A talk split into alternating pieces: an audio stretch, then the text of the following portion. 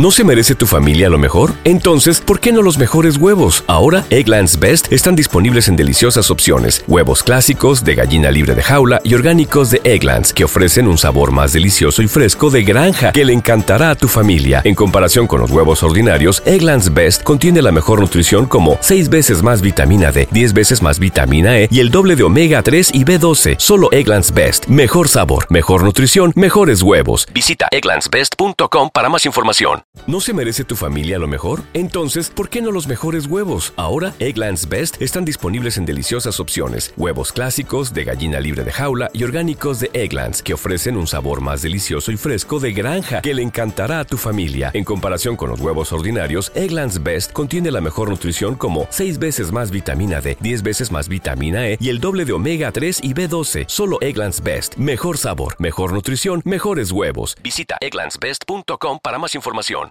El hombre en el castillo, de Philip K.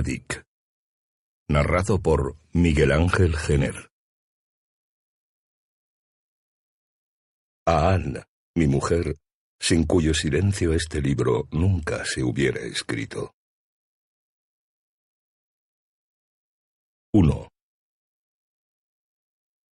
Durante toda una semana, el señor R. Childan había examinado ansiosamente el correo esperando encontrar el valioso envío de los estados de las montañas rocosas.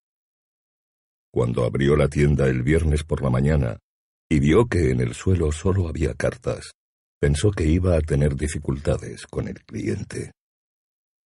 Se sirvió una taza de té instantáneo del aparato automático de la pared y enseguida se puso a barrer con una escoba. Artesanías Americanas S.A quedó pronto preparada para recibir a los clientes del día, limpia y reluciente, con abundante cambio en la caja registradora, un florero lleno de caléndulas nuevas y música de fondo en la radio. Afuera, en la calle Montgomery, los hombres de negocios corrían a las oficinas. Lejos pasaba un coche funicular. Childan se detuvo a mirarlo, complacido mujeres con largos vestidos de seda de color. Sonó el teléfono y Childan se volvió hacia el aparato. Sí, dijo una voz familiar, y Childan sintió que se le encogía el corazón. Habla el señor Tagomi. Mi cartel de reclutamiento para la guerra civil no llegó todavía, señor. Recuerde, por favor, que me hizo usted una promesa la semana pasada. La voz, encocorada y rápida, era apenas cortés a punto de traspasar los límites del código.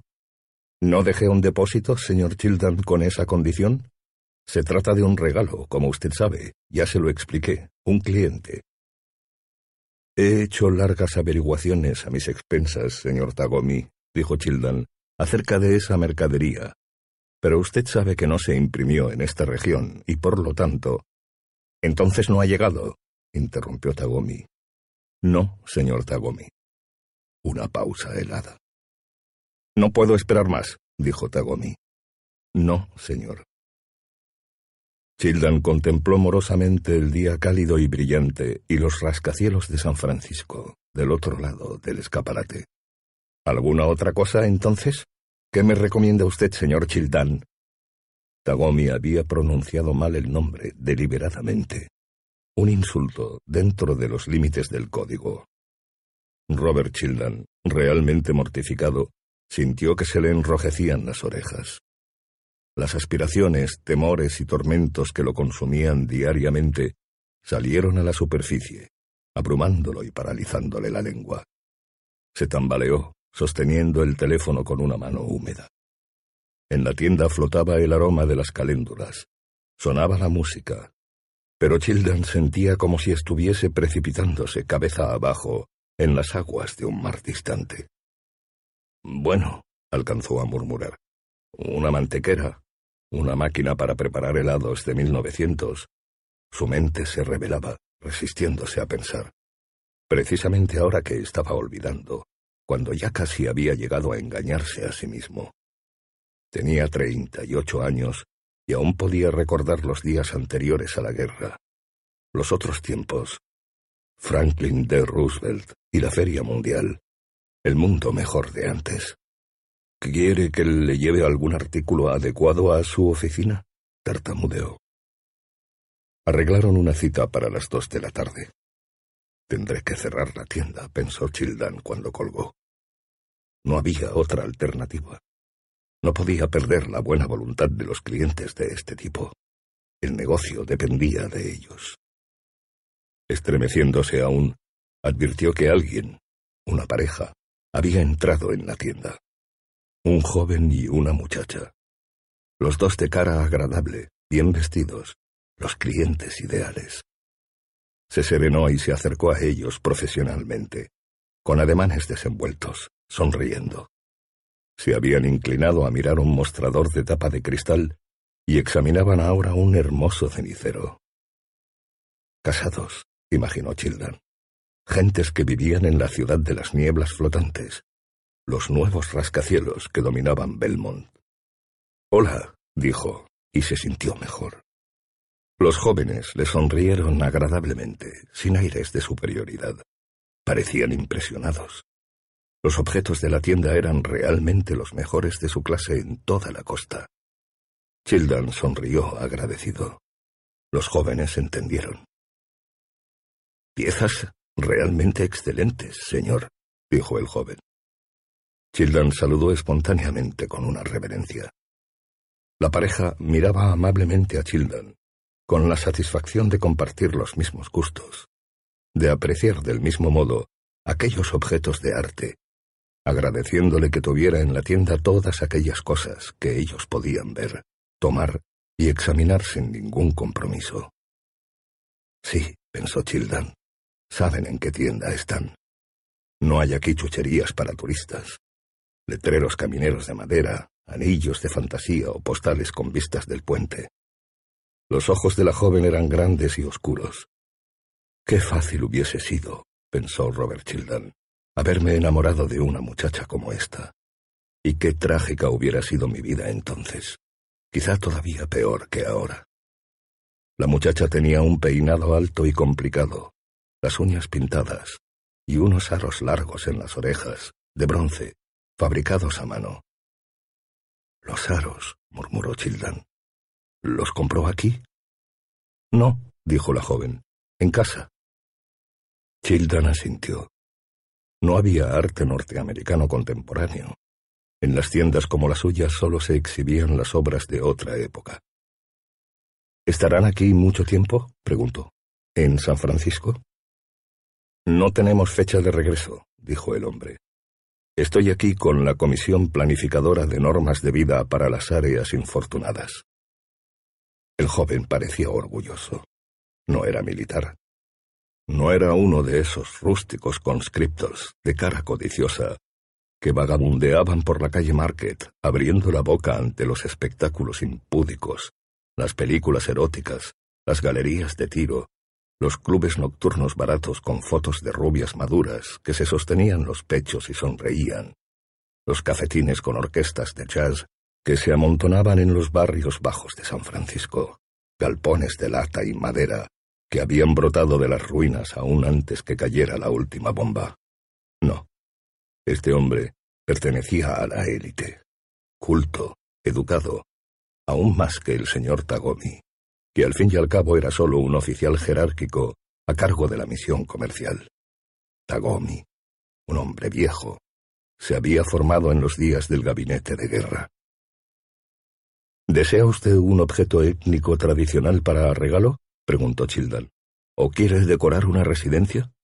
Childan se animó pensando que si se trataba de esto último. Ha acertado usted, dijo la muchacha. Estamos decorando nuestra casa y no nos hemos decidido aún. ¿Cree usted que podría aconsejarnos? Sí, puedo visitar la casa de ustedes, dijo Childan, y llevarles algunas cajas para que escojan a gusto y de acuerdo con los ambientes. Por supuesto, esta es nuestra especialidad. Bajó la vista, ocultando un esperanzado entusiasmo. Una venta de quizá miles de dólares. Podría llevarles una mesa de Nueva Inglaterra, de arce, toda encolada, sin un solo clavo, y un espejo del tiempo de la guerra de 1812. Y también piezas aborígenes, alfombras de pelo de cabra, teñidas con colores vegetales. Yo prefiero el arte urbano, dijo el hombre. Sí, dijo Childan ansiosamente. Escuche, señor, tengo un biombo de época, original, de madera, en cuatro secciones, que muestra a Horace Greeley, una verdadera pieza de colección. Ah, dijo el hombre con los ojos brillantes. Y un gramófono de 1920 transformado en mueble para bebidas. Ah, y escuche, señor, un retrato autografiado y enmarcado de Jean Harlow. El hombre miró a Childan con ojos desorbitados. ¿Los visito entonces? Dijo Childan, aprovechando este adecuado instante psicológico. Sacó una estilográfica y una libreta de notas del bolsillo interior de la chaqueta. Tomaré el nombre y la dirección, señor, eh, señora. La pareja salió de la tienda y Childan se quedó un rato inmóvil, con las manos en la espalda, mirando la calle. Si tropezara con negocios así todos los días, pensó. Pero había algo que le importaba más que los negocios, el éxito de la tienda, la posibilidad de tratar socialmente con una pareja de jóvenes japoneses, capaces de aceptarlo como hombre más que como yank, o por lo menos como comerciante en objetos de arte. Sí, esta gente de la nueva generación que no recordaba los días anteriores a la guerra, ni siquiera la guerra misma, era la esperanza del mundo. Las diferencias de posición no tenían significado para ellos. Un día se acabaría, pensó Childan. La idea misma de posición desaparecería para siempre. No habría gobernados y gobernantes, solo gente. Y sin embargo, temblaba de miedo imaginándose en el momento en que llamaría a la puerta de la pareja. Miró la libreta de notas. Los Kasura. Le ofrecerían té, sin duda. Sabría comportarse. Sabría cómo actuar, qué decir en cada momento o se deshonraría como un animal dando un paso en falso. La muchacha se llamaba Betty. Había tanta comprensión en aquella cara, en aquellos ojos dulces. Apenas había estado un rato en la tienda, pero había alcanzado a ver todas las esperanzas y fracasos del Yank. Las esperanzas. Childan sintió de pronto que la cabeza le daba vueltas. Eran esperanzas que bordeaban la locura, sino el suicidio. Pero sin embargo había relaciones entre japonesas y yanks, se sabía, aunque casi siempre entre un japonés y una yank. En este caso, la idea lo estremeció. Y la muchacha era casada. Apartó bruscamente aquellos pensamientos inoportunos y se puso a abrir las cartas de la mañana. Le temblaban todavía las manos, descubrió y recordó entonces la cita de las dos de la tarde con el señor Tagomi. He de encontrar algo aceptable, se dijo, decidido. ¿Dónde? ¿Cómo? ¿Qué? Una llamada telefónica, consultas y olfato para los negocios, y quizá pudiese descubrir un Ford de 1929 restaurado, completo, hasta con capota, negra. Se ganaría el apoyo incondicional del señor Tagomi para siempre. Quizá pudiese desenterrar también un avión correo trimotor descubierto en un granero de Alabama, o una cabeza momificada de Buffalo Bill con melena blanca flotante, algo que difundiera el nombre de Childan como conocedor máximo en todo el Pacífico, incluyendo el Japón. Para inspirarse, encendió un cigarrillo de marihuana de la excelente marca El País de las Sonrisas. En su cuarto de la calle Hayes, Frank Frink estaba acostado preguntándose cuándo y cómo se levantaría. El sol que entraba por las persianas iluminaba el montón de ropas que había en el suelo. Y también las gafas de Frink. ¿Las pisaría? Podía tratar de llegar al cuarto de baño por otro camino, pensó, arrastrándose o rodando. Le dolía la cabeza, pero no se sentía triste. Nunca mires atrás, decidió. ¿La hora? El reloj estaba sobre la cómoda. Las once y media. ¡Qué desastre! Pero siguió acostado. Me han despedido, pensó. El día anterior había cometido un error en la fábrica. Le había dicho lo que no debía decirle al señor Wyndham Matson, que tenía una cara inexpresiva, una nariz socrática, un anillo de diamante. En otras palabras, toda una potencia, un monarca.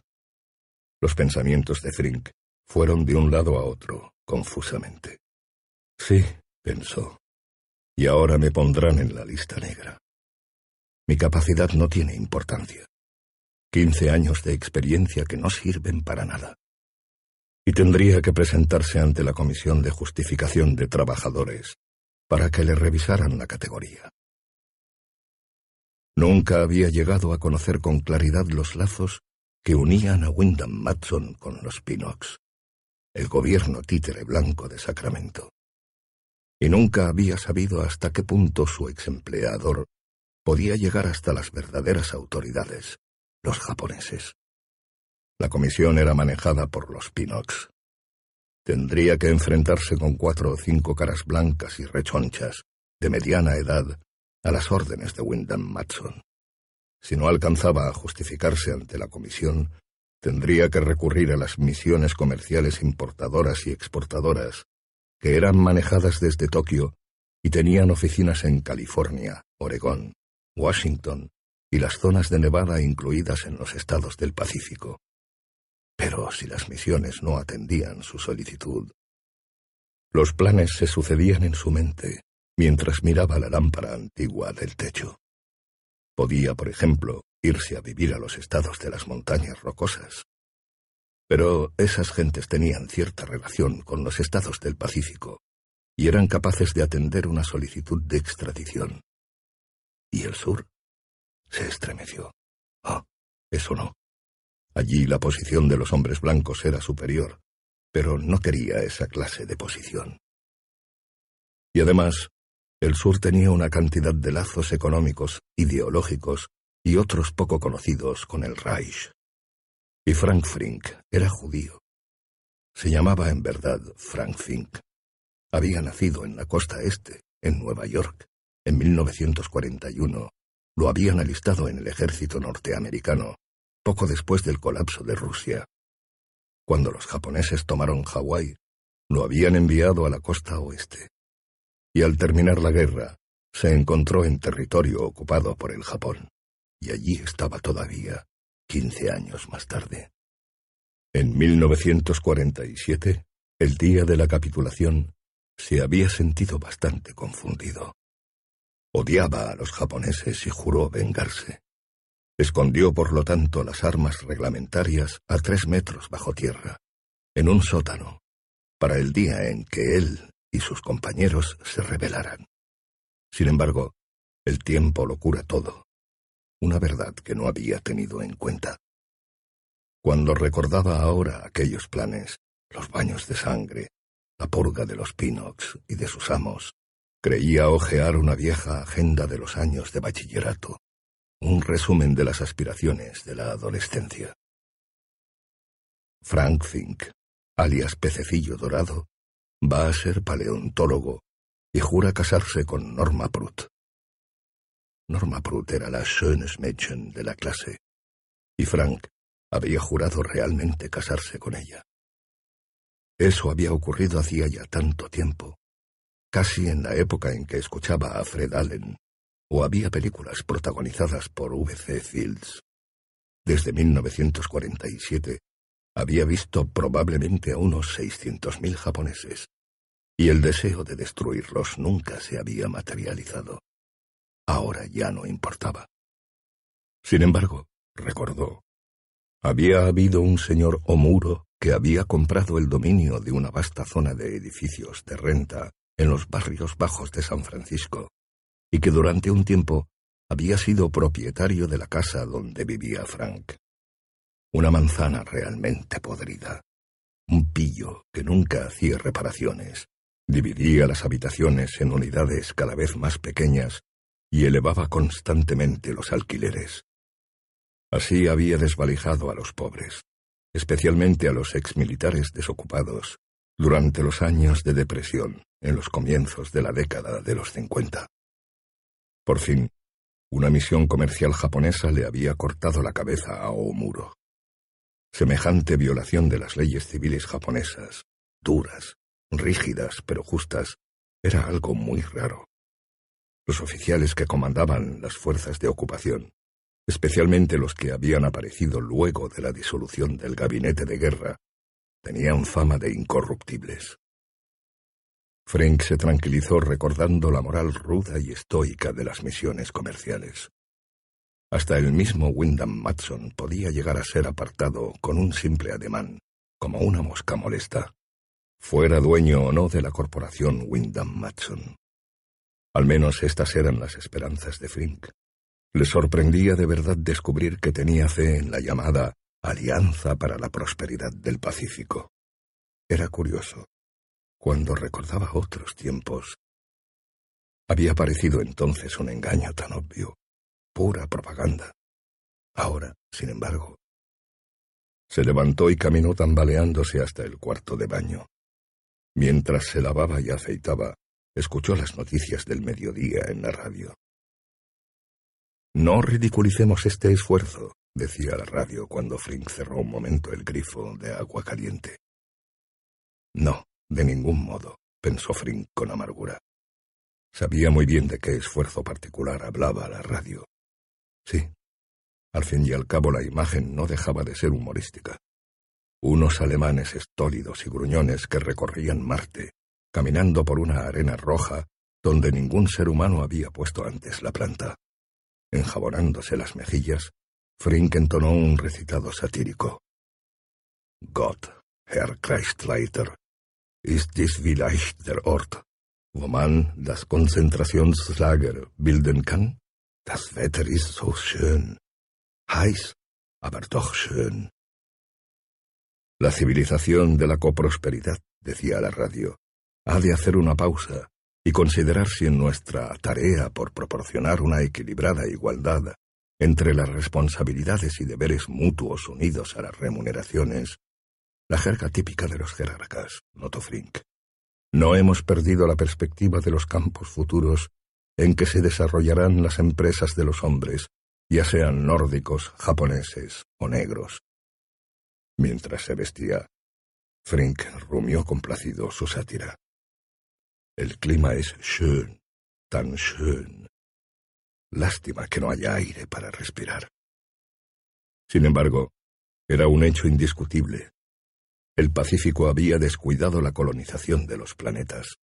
Había trabajado, se había empantanado en realidad en Sudamérica. Mientras los germanos se esforzaban por lanzar al espacio enormes construcciones robóticas, los japoneses seguían incendiando las junglas del interior del Brasil y construyendo rascacielos de barro para los excazadores de cabezas. Cuando los japoneses pusieran en órbita su primer satélite, los alemanes ya se habrían apoderado de todo el sistema solar. Como decían los amenos libros de historia de otros tiempos, los alemanes se habían demorado en fruslerías, mientras el resto de Europa daba los últimos toques a los imperios coloniales. Sin embargo, reflexionó Frink, esta vez no serían los últimos. Habían aprendido la lección. Y en ese momento se acordó del experimento nazi en África. La sangre se detuvo en sus venas.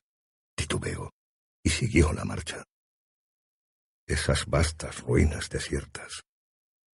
La radio dijo, Hemos de considerar, sin embargo, y con orgullo, el énfasis que pusimos siempre en las necesidades físicas fundamentales de la gente, de todas las posiciones, las aspiraciones subespirituales que... Frink apagó la radio. Poco después, más tranquilo, la encendió de nuevo. Cristo en el potro de tormento, pensó. África para los fantasmas de las tribus muertas, barridas para levantar un país de... ¿Qué? ¿Quién podía saberlo? Quizá ni siquiera los arquitectos de Berlín. Una tropa de autómatas que construía y se afanaba. Construía, pulverizaba. Ogros salidos de una exhibición paleontológica, dedicados a la tarea de tallar el cráneo de un enemigo, transformándolo en recipiente, mientras toda la familia recoge aplicadamente las sobras, los sesos crudos primero, para preparar una comida. Luego, con los huesos de las piernas, herramientas útiles. Realmente económico, no solo comerse a la gente, que a uno no le gusta, sino también servirla en los cráneos de la misma gente. Los primeros técnicos.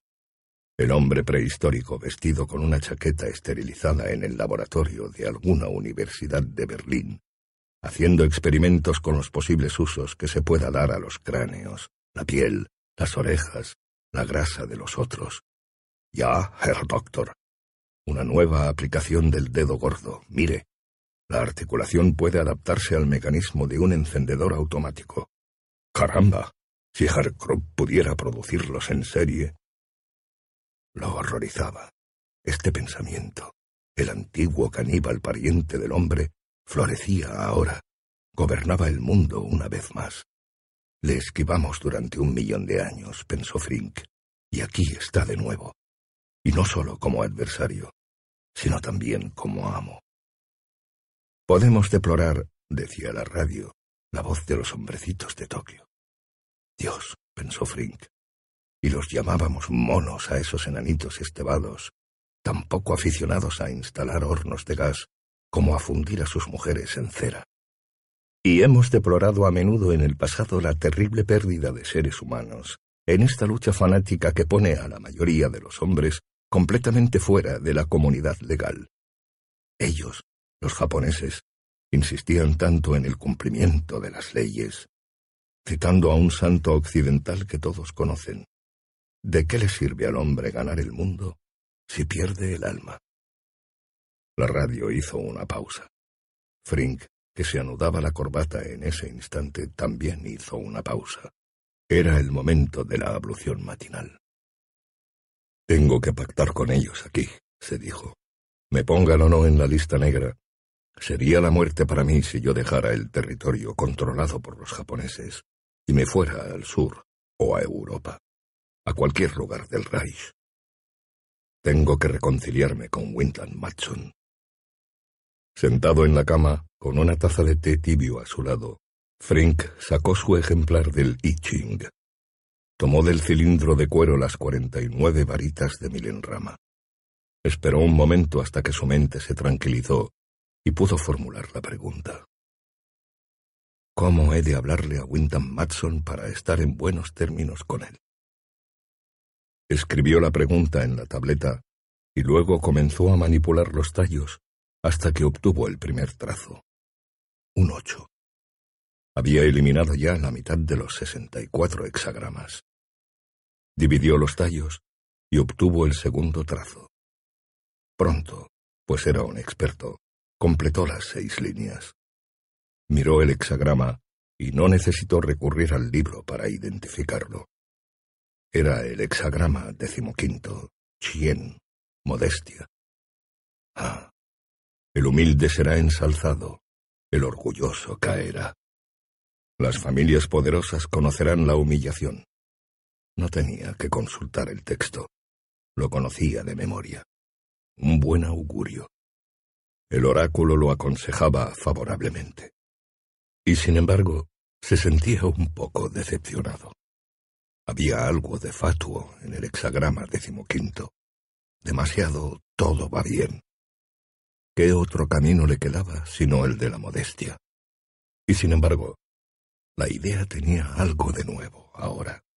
Al fin y al cabo, no podía imponerse a Wyndham Matson. Tenía que aceptar el hexagrama. Era el momento adecuado, cuando hay que pedir, esperar, tener fe. La providencia lo llevaría otra vez a su viejo empleo, o quizás a otro mejor. No había líneas ningún nueve, ningún seis. Trazos estáticos todos. No había un segundo hexagrama. Una nueva pregunta entonces. Se preparó de nuevo y dijo en voz alta. ¿Veré alguna vez a Juliana? Juliana era su mujer, o mejor dicho, su exmujer. Se habían divorciado hacía un año y no la veía desde hacía meses. En realidad ni siquiera sabía dónde vivía ahora. Había dejado San Francisco, evidentemente, y quizás los estados del Pacífico. Los amigos comunes no sabían nada de ella, o preferían callar. Movió rápidamente los tallos, clavando los ojos en la mesa. ¿Cuántas preguntas había hecho ya acerca de Juliana? Aquí llegaba el hexagrama, nacido de los cambios pasivos y azarosos de los tallos. Cambios casuales, y sin embargo profundamente enraizados en el momento actual, en los lazos particulares que unían su propia vida con todas las otras vidas y partículas del universo. Con sus trazos continuos y discontinuos, el hexagrama representaba la situación. Frink, Juliana, la fábrica de la calle Goug, las misiones comerciales gobernantes, la exploración de los planetas, el billón de materias químicas de África, que ya ni siquiera eran cadáveres, las aspiraciones de miles de hombres que arrastraban una vida miserable en las casuchas de San Francisco, los locos de Berlín de caras serenas y planes maniáticos. Todo se unía en este momento, mientras manipulaba los tallos de Mirenrama, en busca de la sabiduría exactamente apropiada recogida en un libro que había nacido en el siglo 30 antes de Cristo. Un libro creado por los sabios chinos durante un periodo de cinco mil años, analizado, perfeccionado. Una cosmología y ciencia, codificada antes de que Europa aprendiera a dividir doce en tres. El hexagrama. Frink sintió que se le encogía el corazón. Cuarenta y cuatro. Kou el encuentro, juicio sobrio. La doncella es poderosa, no hay que desposar a la doncella. Otra vez el hexagrama le hablaba de Juliana. Hoy veí, pensó Frink echándose hacia atrás. De modo que Juliana no es para mí. Ya lo sé. No pregunté eso. ¿Por qué el oráculo tiene que recordármelo? Mala suerte la mía, haberme encontrado con ella y haberme enamorado estar enamorado de ella. Juliana, la más hermosa de todas las mujeres que él había tenido. Ojos y cabellos negros como el hollín. Gotas de sangre española que se manifestaban en colores puros, aun en los labios. Paso elástico y silencioso. Usaba siempre unos viejos zapatos de suela de goma de sus años de colegiala. En realidad, todas las ropas de Juliana parecían envejecidas, gastadas, lavadas una y otra vez. Habían vivido en la ruina durante tanto tiempo que, a pesar de su figura, Juliana había tenido que usar un jersey de algodón, una falda de paño, calcetines de hombre, y lo había odiado a Frink porque, decía ella, parecía una jugadora de tenis o, lo que era peor, una mujer que iba a recoger setas al bosque. Pero, y sobre todas las cosas, Frank se había sentido atraído en un principio por la cara de loca que tenía Juliana. Sin ningún motivo, Juliana saludaba a los extraños con una sonrisa a lo Mona Lisa, portentosa y enigmática, que dejaba a todos estupefactos, titubeando entre el silencio y el hola. Y era tan atractiva que la mayoría decía hola. En un comienzo, Frank había pensado que Juliana era corta de vista, pero al fin había decidido que esa sonrisa escondía en verdad una oculta y profunda estupidez. De modo que esas ambiguas sonrisas de bienvenida empezaron a molestarlo, lo mismo que ese modo vegetal de moverse de un lado a otro, como diciendo, sigo un misterioso camino. Pero aún entonces, en los últimos tiempos, cuando se pasaban las horas riñendo, Frink nunca la pudo ver más que como una creación divina, directa y literal, arrojada al mundo por vaya a saber qué razones. Una suerte de fe o intuición religiosa que nunca le habían permitido acostumbrarse a esa pérdida.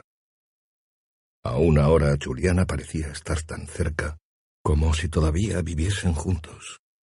Aquel espíritu, todavía activo en la vida de Frink, se movía ahora por el cuarto en busca de esos misterios que ella buscaba. Y así se movía también en la mente de Frink cada vez que consultaba el oráculo. Sentado en la cama, en medio de un desorden solitario, preparándose para salir y comenzar el día, Frink se preguntó quiénes estarían consultando también el oráculo en aquella vasta y complicada ciudad. ¿Recibirían todos un consejo tan sombrío? Era el tenor del momento, igualmente adverso para ellos. 2. El señor Nobusuke Tagomi consultaba el divino libro quinto de la sabiduría de Confucio, el oráculo taoísta llamado durante siglos el I Ching, el libro de los cambios. Al mediodía había empezado a esperar con aprensión su cita con el señor Childan, para la que faltaban solo dos horas. Las oficinas del señor Tagomi ocupaban el piso vigésimo del edificio del Nippon Times, que dominaba la bahía. La pared de cristal permitía ver los barcos que entraban y salían pasando debajo del Golden Gate.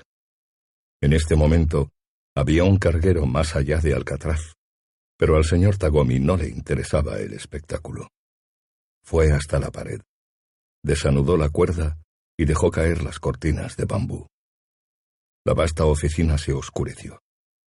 El señor Tagomi ya no tenía necesidad de entornar los ojos a causa de la luz, y podía pensar con más claridad. No dependía de él, decidió, complacer al cliente. No importaba lo que trajese el señor Childan, el cliente no se impresionaría. Enfrentemos el hecho, se dijo, pero al menos podemos evitar que se sienta desagradado, podemos evitar insultarlo con un regalo mohoso. El cliente llegaría pronto al aeropuerto de San Francisco en el nuevo reactor alemán, el Messerschmitt 9E. El señor Tagomi no había viajado nunca en esos vehículos. Cuando se encontrara con el señor Baines, Tenía que mantener un aire blase, cualquiera fuese el tamaño del aparato. Ahora a practicar. Se sentó frente al espejo de la pared, poniendo una cara de compostura, de cortés aburrimiento, escudriñando el rostro helado en busca de alguna falla. Sí, son muy ruidosos, señor Baines. No se puede leer. Pero el vuelo de Estocolmo a San Francisco dura solo 45 minutos. ¿Una palabra entonces acerca de las fallas mecánicas de los alemanes? Supongo que lo ha oído usted en la radio. Esa catástrofe de Madagascar. Los viejos aviones de hélice todavía tienen sus ventajas. Había que evitar los temas políticos, pues no conocía los puntos de vista del señor Baines sobre la actualidad. Sin embargo, la cuestión se plantearía en algún momento. Claro que el señor Baines era sueco, y por lo tanto neutral. No obstante, había elegido la Lufthansa en vez de la SAS. Un sondeo precavido. Señor Baines, dicen que Herr Bormann está muy enfermo, que el partido elegirá un nuevo canciller este otoño. ¿Solo un rumor? Tantos secretos. Hay entre el Pacífico y el Reich. En la carpeta del escritorio un discurso reciente del señor Baines publicado en el New York Times. El señor Tagomi lo estudió críticamente, inclinándose hacia adelante a causa de una leve falla de corrección en las lentillas. El discurso se refería a la necesidad de buscar una vez más, una nonagésima vez, manantiales de agua en la luna. Hemos de resolver este tremendo dilema, había dicho el señor Baines, nuestro vecino más próximo y hasta ahora inútil, excepto para aplicaciones militares, SIC, pensó el señor Tagomi usando la aristocrática palabra latina. Una clave para conocer al señor Baines. Parecía mirar de reojo los problemas del ámbito militar. El señor Tagomi tomó nota mentalmente. Tocó el botón del intercomunicador y dijo, Señorita Efreikian, me gustaría que trajera el aparato grabador, por favor. La puerta exterior de la oficina se deslizó a un costado y apareció la señorita Efreikian, agradablemente adornada con flores azules en el pelo. Un ramillete de lilas, observó el señor Tagomi. En otros tiempos, él había cultivado flores en su casa de Hokkaido. La señorita Efreikian una muchacha armenia, alta y de pelo oscuro, saludó con una reverencia. ¿Lista para grabar? preguntó el señor Tagomi. Sí, señor Tagomi. La señorita Efreikian se sentó con la grabadora a batería preparada. El señor Tagomi comenzó. Le pregunté al oráculo. ¿Mi encuentro con el señor Childan será provechoso? Y obtuve para mi desgracia el ominoso hexagrama, la preponderancia de lo grande. La viga de madera oscila, demasiado peso en el medio, desequilibrio, evidentemente fuera del Tao. La cinta grabadora chirrió. El señor Tagomi hizo una pausa, reflexionando. La señorita Efreikian lo miró expectante. El chirrido cesó. Haga entrar un momento al señor Ramsey, por favor, dijo el señor Tagomi. Sí, señor Tagomi. La señorita Efreikian se incorporó, dejó en el suelo el aparato grabador y salió taconeando de la oficina. El señor Ramsey apareció trayendo una enorme carpeta de manifiestos de aduana. Joven, sonriente, llevaba la elegante corbata de lazo de las praderas del medio oeste, camisa a cuadros y tejanos, el atuendo de moda entre la gente aristocrática. ¿Cómo está usted, señor Tagomi? dijo. Hermoso día, señor. El señor Tagomi hizo una reverencia. El señor Ramsey, sorprendido, se endureció, y luego hizo también una reverencia. He estado consultando el oráculo, dijo el señor Tagomi, mientras la señorita Efreikian se sentaba otra vez con la grabadora en las rodillas. Ya sabe usted que nuestro muy próximo huésped, el señor Baines, comparte los puntos de vista de la ideología nórdica acerca de la llamada cultura oriental, y yo podría hacer el esfuerzo de tratar de que comprendiera mejor presentándole algunas obras auténticas de arte chino, en papel o cerámica, de nuestro periodo Tokugawa. Pero nuestra tarea no es convertir. Ya veo, dijo el señor Ramsey, retorciendo la cara caucásica en una dolorosa expresión de concentración. Por lo tanto, nos pondremos del lado de sus prejuicios y le daremos en cambio un invalorable artefacto norteamericano. Sí. Usted, señor, es de ascendencia norteamericana, a no ser que se haya tomado la molestia de oscurecerse el color de la piel. El señor Tagomi escudriñó la cara del señor Ramsey. Me bronceé con una lámpara de ultravioletas, murmuró el señor Ramsey, para adquirir vitamina D, nada más.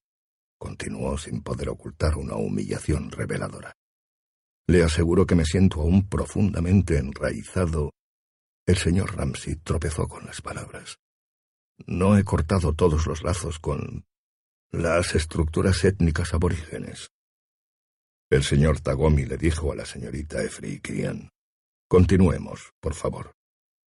El grabador chirrió otra vez. Consultando el oráculo y obteniendo el hexagrama Takuo, el 28, Recibí también un nueve desfavorable en el quinto lugar. Dice así. El álamo seco florece. La mujer vieja se casa. Ni culpa, ni orgullo. Esto indica claramente que cuando el señor Childan venga a las dos no nos traerá nada de valor. El señor Tagomi hizo una pausa. Seamos francos. No puedo confiar en mi propio juicio cuando se trata de objetos de arte norteamericanos. Por esa razón me pareció que un... titubeo buscando la palabra adecuada. Eh, por eso, señor Ramsey, como usted es un nativo, digamos, podría ayudarme. Es evidente que hemos de hacer un esfuerzo. El señor Ramsey no respondió, pero no pudo disimular una expresión de humillación, ira y frustración. Bien, dijo el señor Tagomi. Luego consulté el oráculo otra vez. Por razones políticas no puedo repetirle la pregunta, señor Ramsey. El señor Tagomi quería decir, en otras palabras, que Ramsey y toda la clase de los Pinox no estaban autorizados a compartir las cuestiones importantes. Baste decir, sin embargo, que recibí una respuesta muy provocativa. Me hizo meditar largo rato. Tanto el señor Ramsey como la señorita Efreikian lo miraron atentamente. Se refiere al señor Baines. Los otros dos asintieron. En mi pregunta acerca del señor Baines, las operaciones ocultas del Tao me dieron el hexagrama Sheng, el 46, buen augurio, un 6 en el comienzo y un 9 en la segunda línea. La pregunta había sido, ¿Tendré éxito en mis tratos con el señor Baines? Y el nueve en la segunda le había asegurado que sí. Si uno es sincero, basta una pequeña ofrenda. No hay culpa. El señor Baines, obviamente, quedaría satisfecho con cualquier regalo que pudiera recibir de la misión comercial, mediante los buenos oficios del señor Tagomi. Pero cuando hacía la pregunta, el señor Tagomi había estado preocupado con otro problema más profundo, del que apenas había tenido conciencia, y como muchas otras veces, el oráculo había advertido la duda más importante, y había respondido no sólo a la pregunta formulada en voz alta, sino también a la otra, la subliminal. Como sabemos, dijo el señor Tagomi, el señor Baines nos trae un informe detallado acerca de un nuevo molde de inyección inventado en Suecia. Si llegamos a un acuerdo con la firma del señor Baines, podríamos reemplazar muchos metales hoy escasos por materiales plásticos. El Pacífico, durante años, había procurado obtener una ayuda sustancial de parte del Reich en el campo de los productos sintéticos. Sin embargo, las grandes firmas químicas alemanas, IG Farben en particular, se habían resistido a ceder sus patentes, creando en la práctica un monopolio mundial de los plásticos, especialmente en el dominio de los poliésteres. De este modo, el Reich había aventajado comercialmente al Pacífico, y en cuestiones tecnológicas marchaba diez años adelante. Los cohetes interplanetarios que dejaban la Europa Festung estaban fabricados principalmente con plásticos que resistían muy altas temperaturas, ligeros y tan resistentes que soportaban el impacto de los mayores meteoros. El Pacífico no tenía nada semejante. Allí se continuaban usando las maderas y las ubicuas aleaciones de cobre y plomo. El señor Tagomi se sentía rebajado cada vez que lo pensaba. Había visto en las ferias comerciales algunos de los últimos productos alemanes. Un automóvil, por ejemplo, todo de material sintético, el DSS, der Schnellspuck, que en el dinero de los estados del Pacífico costaba 600 dólares. Pero la pregunta oculta, que nunca podría revelar a los Pinox que iban de un lado a otro por las oficinas de la misión, estaba relacionada con un cierto aspecto del señor Baines. La idea primera le había llegado en un cable cifrado de Tokio. Los mensajes en clave eran poco frecuentes y eran utilizados sobre todo en el ámbito militar, no en el comercio. Y la clave era de tipo metafórico, una alusión poética, de las que se empleaban para confundir a los monitores alemanes, capaces de descifrar las claves más complicadas. De modo que al enviar el mensaje, las autoridades de Tokio habían pensado en el Reich, no en camarillas desleales de las islas. La frase clave, leche desnatada en su dieta, se refería a Delantal, la canción infantil que exponía la doctrina. Las cosas no son siempre lo que parecen. La leche desnatada se disfraza de crema. Y el I Ching, cuando lo consultó el señor Tagomi, confirmó esta sospecha. El comentario decía, Se presupone que el hombre es fuerte. En verdad no se adapta al ambiente, pues es demasiado brusco y presta poca atención a las formas. Pero de carácter recto, responde de modo adecuado. El oráculo informaba pues simplemente que el señor Baines no era lo que parecía, y que el propósito de su viaje a San Francisco no era firmar un acuerdo sobre moldes de inyección, y que, en definitiva, el señor Baines era un espía. Pero el señor Tagomi no alcanzaba a imaginar qué clase de espía podía ser el señor Baines, a quién servía y qué venía a buscar.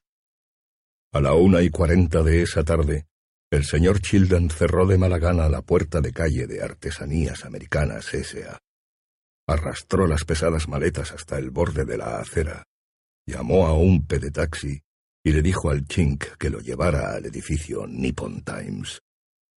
El chink, de cara delgada, encorvado y sudoroso, murmuró jadeando un respetuoso saludo y empezó a cargar las maletas del señor Childan. Luego de haber ayudado al mismo señor Childan a instalarse en el asiento alfombrado, el chink puso en marcha el contador, montó en su sitio y pedaleó a lo largo de la calle Montgomery, entre coches y autobuses. Childan se había pasado el día buscando el ítem para el señor Tagomi, y ahora la amargura y la ansiedad le abrumaban casi mientras miraba cómo pasaban los edificios. Y sin embargo, había triunfado. Tenía esa habilidad, independiente de todo el resto. Había encontrado el objeto exacto, y el señor Tagomi se quedaría tranquilo, y el cliente, quien quiera que fuese, quedaría contentísimo. Siempre doy satisfacciones, pensó Childan, a mis clientes. Había podido procurarse, milagrosamente, un ejemplar casi nuevo del volumen número uno de Historias cómicas Tip Top. Impreso en la década de los treinta, era una valiosísima pieza de arte norteamericano, uno de los primeros libros de cómics, un objeto de colección muy buscado. Por supuesto, llevaba otras cosas en las maletas que mostraría primero. Iría ascendiendo gradualmente hasta la revista de cómics, bien guardada en una caja de cuero y envuelta en papel de seda en el centro de la maleta más grande. La radio del pedetaxi aullaba melodías populares, compitiendo con las radios de los otros taxis, coches y autobuses. Childan no oía. Estaba acostumbrado. Ni siquiera veía los enormes anuncios de neón que ocultaban las fachadas de casi todos los edificios mayores. Al fin y al cabo, Childan también tenía su anuncio. A la noche se apagaba y encendía junto con todos los otros de la ciudad. ¿De qué otro modo era posible hacer propaganda? Había que ser realista. En verdad, los rugidos de las radios, el ruido del tránsito, los carteles y la gente lo arrullaban de algún modo. Le sacaban las preocupaciones. Y era agradable, además, ser llevado por otro ser humano, sentir los músculos tensos del chink en las vibraciones regulares del coche. Una especie de máquina para relajar los músculos, reflexionó Childan. Y era bueno también ocupar, aunque fuese momentáneamente, una posición más elevada. Sacudió la cabeza sintiéndose culpable. Había que planear muchas cosas. No era hora de soñar despierto. ¿Estaba apropiadamente vestido para entrar en el edificio del Nippon Times? Se marearía seguramente en el ascensor de alta velocidad. Pero tenía tabletas para prevenir los malos efectos del movimiento. Un producto alemán. Los modos de presentarse los conocía todos. A quien tratar con cortesía, a quien con rudeza. Brusco con el portero, el ascensorista, la recepcionista, el guía, el personal de servicio. Una reverencia delante de los japoneses, por supuesto aunque tuviese que inclinarse doscientas veces. Pero los Pinox eran una zona nebulosa, una reverencia, pero con la mirada perdida, como si no existiesen. ¿No había otra situación posible? ¿Podía tropezar con un visitante extranjero? A veces uno se encontraba con alemanes en las misiones, y también con neutrales. Y además podía ver a algún esclavo. En el puerto de San Francisco siempre había algún barco alemán o del sur, y los capitanes permitían a veces que los negros se paseasen un rato, solos, en parejas o en grupos de tres, no más. Y no podían andar por la calle cuando caía la noche. Aún bajo las leyes del Pacífico, tenían que obedecer el toque de queda. Pero en los puertos había también esclavos sin cadenas, que vivían perpetuamente en tierra, en cabañas, debajo de los muelles, sobre la línea del agua. No encontraría a ninguno en las oficinas de la misión, pero si en ese momento descargaban algo, por ejemplo, ¿llevaría él mismo las maletas a las oficinas del señor Tagomi? Por supuesto que no. Aunque tuviese que esperar una hora, aunque no llegara a la cita, no podía permitir que un esclavo lo viese llevando algo. Eso no se discutía. Un error de esa clase le podía costar muy caro. Nunca ocuparía otra vez ninguna clase de posición. En cierto modo, pensó Childan, me gustaría llevar mis propias maletas y entrar así al edificio del Nippon Times a plena luz del día. Toda una actitud. No era ilegal. No lo meterían en la cárcel. Y al mismo tiempo, mostraría sus verdaderos sentimientos. la reacción de un hombre que no participa de la vida pública. Pero podría hacerlo, pensó, si esos condenados negros no anduviesen por ahí. Podría tolerar que quienes estaban arriba se burlaran, se riesen. Al fin y al cabo, lo humillaban todos los días. Pero sentir el desprecio de quienes estaban más abajo, como ese chink que pedaleaba ahí delante. Si no hubiese tomado un coche de pedales, si el chink lo hubiese visto ir andando a una cita de negocios, los culpables de esa situación eran los alemanes, sin duda. Esa tendencia que tenían de meterse en la boca más de lo que podían masticar. Al fin y al cabo, apenas acababan de ganar la guerra y ya habían partido a la conquista del sistema planetario. Mientras, en su propio país, dictaban edictos que... Bueno, al menos la idea era buena. Y por otra parte habían tenido éxito con los judíos, los gitanos y los evangelistas, y habían empujado a los eslavos a dos mil años atrás, al corazón de Asia, fuera completamente de Europa, para alivio de todos de vuelta a cabalgar yaks y a cazar con arcos y flechas. Y esas revistas brillantes de gran formato impresas en Múnich y que circulaban por todas las librerías y kioscos. Uno mismo podía ver las páginas a todo color, los arios rubios y de ojos azules que ahora sembraban y cosechaban industriosamente en el vasto granero del mundo, Ucrania. Esa gente parecía feliz de veras y las granjas y las casas eran limpias. Ya no se veían fotos de polacos borrachos, tirados en porches desvencijados, o pregonando unos nabos esmirriados en el mercado del pueblo. Todo eso pertenecía al pasado, como los caminos de tierra que eran un lodazal en la estación de las lluvias, y donde los coches se atascaban. En cuanto a África, allí se habían dejado llevar por el entusiasmo y habían puesto lo mejor de sí mismos. No era posible dejar de admirarlos, aunque hubiese sido más prudente quizás esperar un poco hasta que se completase el proyecto Granjas, por ejemplo. Allí, los nazis habían mostrado todo su genio, su fondo de artistas.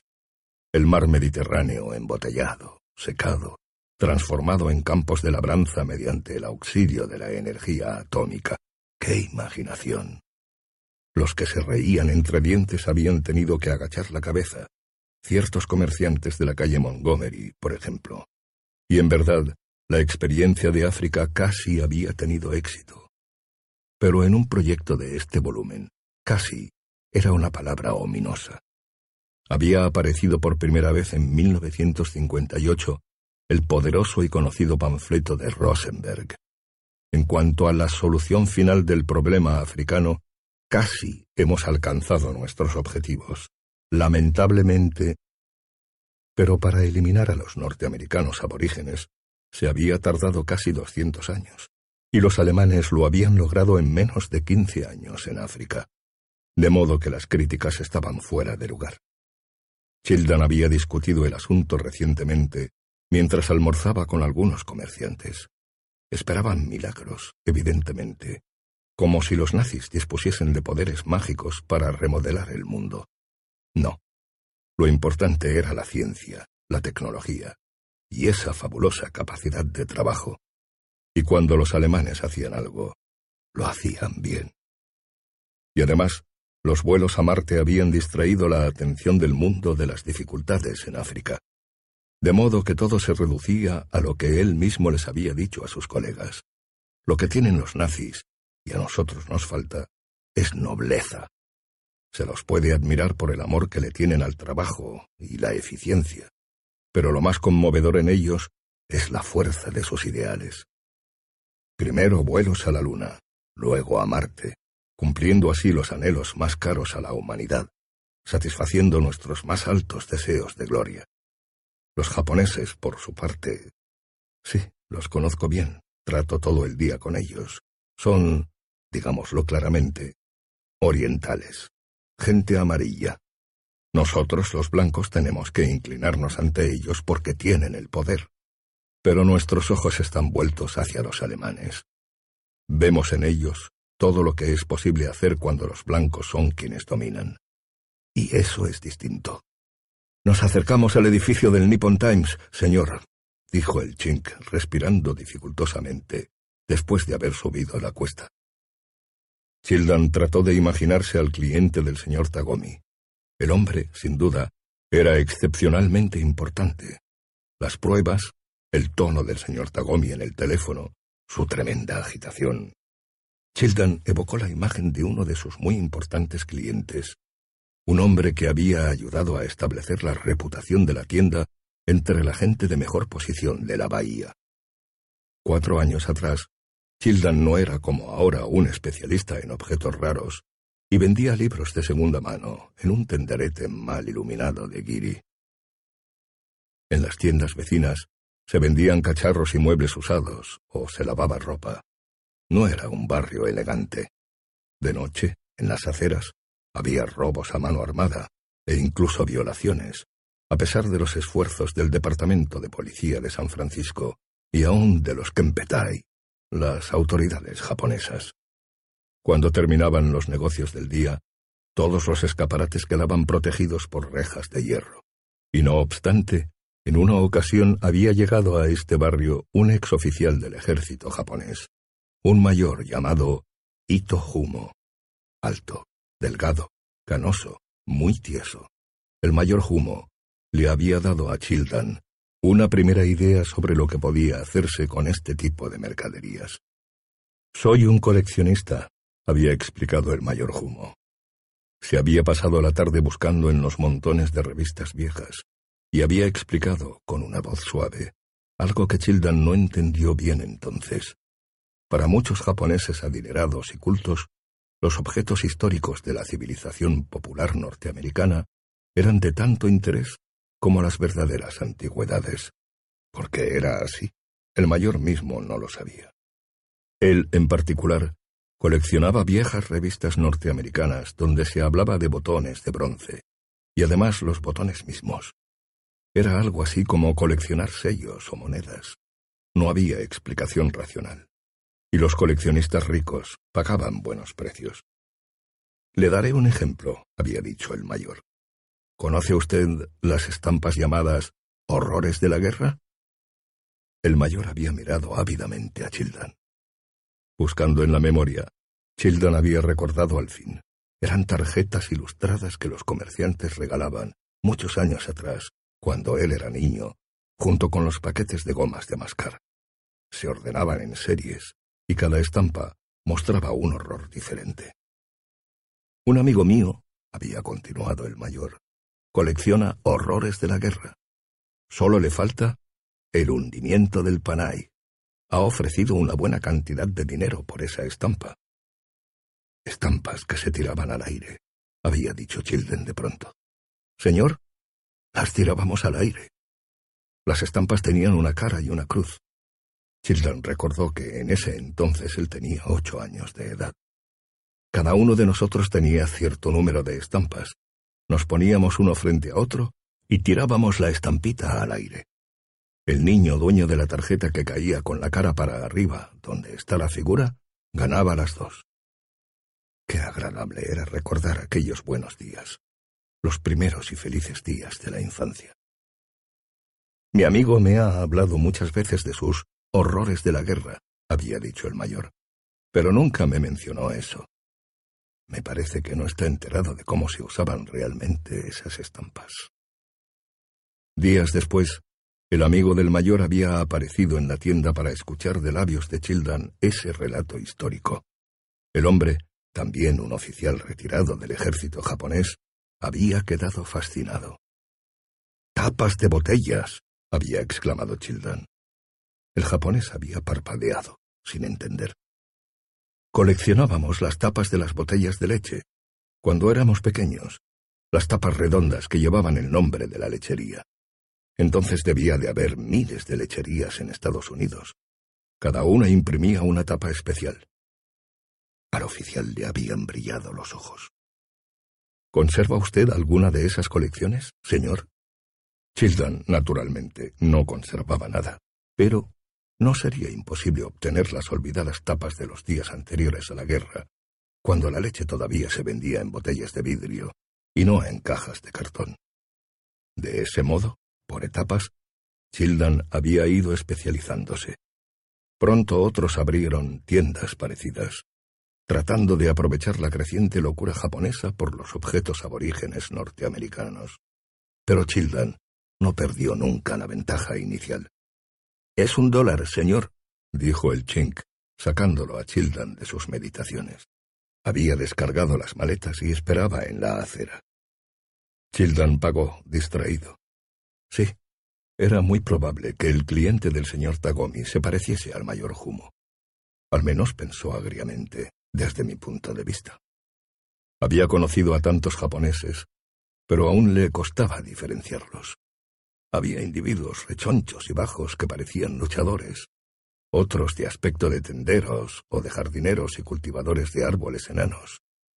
Chilton tenía sus categorías propias, de las que excluía a los jóvenes, que tenían poco de japoneses. El cliente del señor Tagomi debía de ser un hombre de negocios, corpulento, que fumaba puros filipinos. Y entonces, ante el edificio del Nippon Times con las maletas en la acera, Childan pensó de pronto, estremeciéndose. ¿Y si el cliente no es japonés? Todo lo que había en las maletas había sido seleccionado teniendo en cuenta los gustos y preferencias de los japoneses. Pero el hombre debía de ser japonés. El primer pedido del señor Tagomi había sido un letrero de reclutamiento de la guerra civil. Solo a un japonés podía interesarle esa reliquia. Tenían una pasión maniática por lo trivial. Los documentos, las proclamas, los anuncios, les fascinaban. Recordó a un nipón que había dedicado sus ratos de ocio a coleccionar recortes de periódicos norteamericanos con anuncios de medicinas patentadas de principios de siglo. En verdad, había otros problemas más urgentes. Hombres y mujeres, todos bien vestidos, cruzaban deprisa las altas puertas del Nippon Times. Childan alzó los ojos. Era el rascacielos más alto de San Francisco. Muros de oficinas, de ventanas, el diseño fabuloso de los arquitectos japoneses, y alrededor jardines de siempre vivas enanas, rocas, el paisaje Karesansui, arena que imitaba un cauce seco y que serpeaba entre arbustos, entre piedras chatas e irregulares. Vio a un negro libre ahora que llevaba unas maletas Childan lo llamó inmediatamente. ¡Mozo! El negro trotó hacia Childan sonriente. Al piso veinte, dijo Childan con su voz más áspera. Oficina B, deprisa. Señaló las maletas y caminó a grandes pasos hacia las puertas del edificio. Naturalmente, no miró atrás. Un momento más tarde era arrastrado al interior de un ascensor expreso. Las caras de alrededor eran casi todas japonesas, caras lampiñas que brillaban débilmente a la luz. Luego el ascensor tomó impulso y subió rápidamente acompañado por un breve clic en cada piso. Childan sintió que se le revolvía el estómago. Cerró los ojos, plantó firmemente los pies y pidió al cielo que el fin llegara pronto. El negro, por supuesto, había tomado un ascensor de servicio. En verdad, Childan abrió los ojos y miró un momento. Era uno de los pocos blancos que viajaban en el ascensor.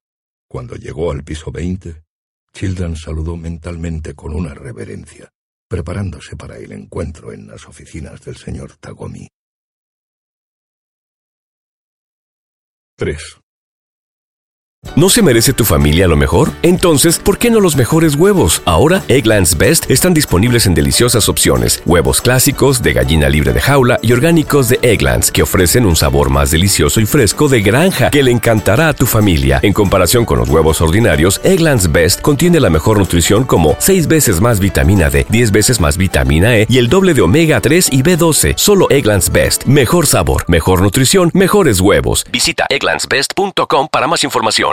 ¿No se merece tu familia lo mejor? Entonces, ¿por qué no los mejores huevos? Ahora, Egglands Best están disponibles en deliciosas opciones. Huevos clásicos, de gallina libre de jaula y orgánicos de Egglands, que ofrecen un sabor más delicioso y fresco de granja que le encantará a tu familia. En comparación con los huevos ordinarios, Egglands Best contiene la mejor nutrición como 6 veces más vitamina D, 10 veces más vitamina E y el doble de omega 3 y B12. Solo Egglands Best. Mejor sabor, mejor nutrición, mejores huevos. Visita egglandsbest.com para más información.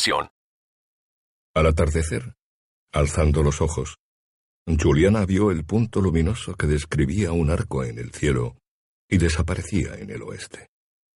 Uno de esos reactores nazis, se dijo a sí misma, en vuelo hacia la costa. Hombres importantes a bordo, y ella allí abajo. Saludó con la mano, aunque la aeronave, por supuesto, ya había desaparecido. Las sombras avanzaban desde las rocosas. Anochecía en los picos azules. Una bandada de pájaros lentos, migratorios, volaba en una línea paralela a la cadena de montañas. Aquí y allá un coche encendía los faros, y las luces gemelas avanzaban por la carretera. Luces también de un puesto de gasolina. Casas. Juliana había estado viviendo durante meses aquí, en Cannon City, Colorado. Era instructora de judo. Había terminado las tareas del día y se preparaba a tomar una ducha. Se sentía cansada. Las clientas del gimnasio habían ocupado todas las duchas y estaba esperando afuera, disfrutando del olor del aire de las montañas, el silencio. Ahora solo se oían unos débiles murmullos que llegaban desde el kiosco de salchichas, junto a la carretera. Dos grandes camiones diésel se habían detenido junto al kiosco, en la oscuridad, y los choferes se movían poniéndose las chaquetas de cuero antes de entrar en el puesto. Juliana pensó. ¿No se tiró diésel por el ojo de buey de un camarote? ¿No se suicidó arrojándose al mar en un viaje? Quizá yo debería hacer lo mismo. Pero aquí no hay mar. Aunque hay siempre un modo, como en Shakespeare. Un alfiler que se clava atravesando la blusa. Y adiós, Flink. La muchacha que no necesitaba tener miedo de los merodeadores vagabundos del desierto. Caminaba muy recta sabiendo de sobra que hay muchas posibilidades enervantes si se tropieza con un adversario baboso. La alternativa era morir respirando, por ejemplo, los gases de escape de los automóviles en el centro de la ciudad, aspirándolos quizá con la ayuda de una pajita hueca. Lo había aprendido de los japoneses, pensó. Una actitud plácida y absorta ante la brevedad de la vida, y además dinero ganado gracias al judo. Cómo matar, cómo morir. Yang y Yin. Pero ahora eso había quedado atrás estaban en tierra protestante. Era bueno ver cómo los cohetes nazis pasaban sin detenerse, sin mostrar ninguna clase de interés por Cannon City, Colorado, ni por Utah, ni Wyoming, ni la parte occidental de Nevada, ni los desiertos, ni las praderas. No valemos nada, se dijo a sí misma. Podemos vivir aquí nuestras prescindibles vidas, si se nos antoja, y si eso nos importa. En las duchas, el ruido de una puerta que se abría. Una forma, la voluminosa señorita Davis, había terminado de bañarse y salía ya vestida, con la cartera bajo el brazo. Oh, estaba usted esperando, señorita Frink. Lo siento. No se preocupe. ¿Sabe usted, señorita Frink? El judo me da tantas satisfacciones, mucho más que el zen. Quiero que usted lo sepa. Adelgace las caderas por el camino del zen, dijo Juliana. Pierda kilos mediante el Satori indoloro. Perdón, señorita Davis, estoy divagando. ¿Le hicieron mucho daño? preguntó la señorita Davis. ¿Quiénes? Los japoneses. Antes de que usted aprendiera a defenderse. Fue terrible, dijo Juliana. Usted no ha estado nunca en la costa, donde ellos viven. Nunca salí de Colorado, dijo la señorita Davis tímidamente. Podría ocurrir aquí, dijo Juliana. Quizá decidan ocupar también esta región. Espero que no, después de tanto tiempo. Nunca se sabe qué van a hacer, dijo Juliana. Viven ocultando lo que piensan. ¿Qué le obligaron a hacer? La señorita Davis, apretando la cartera contra el cuerpo con las dos manos, se acercó en las sombras para oír. Todo, dijo Juliana. ¡Oh, Dios! Yo hubiese luchado, dijo la señorita Davis. Juliana se excusó y entró en el cubículo vacío. Alguien se acercaba con una toalla en el brazo. Más tarde, sentada en un compartimiento del kiosco de salchichas de Charlie, Juliana leía distraídamente la carta. El gramófono automático tocaba alguna melodía campesina, guitarra eléctrica y gemidos ahogados por la emoción. En el aire flotaba el humo de la grasa.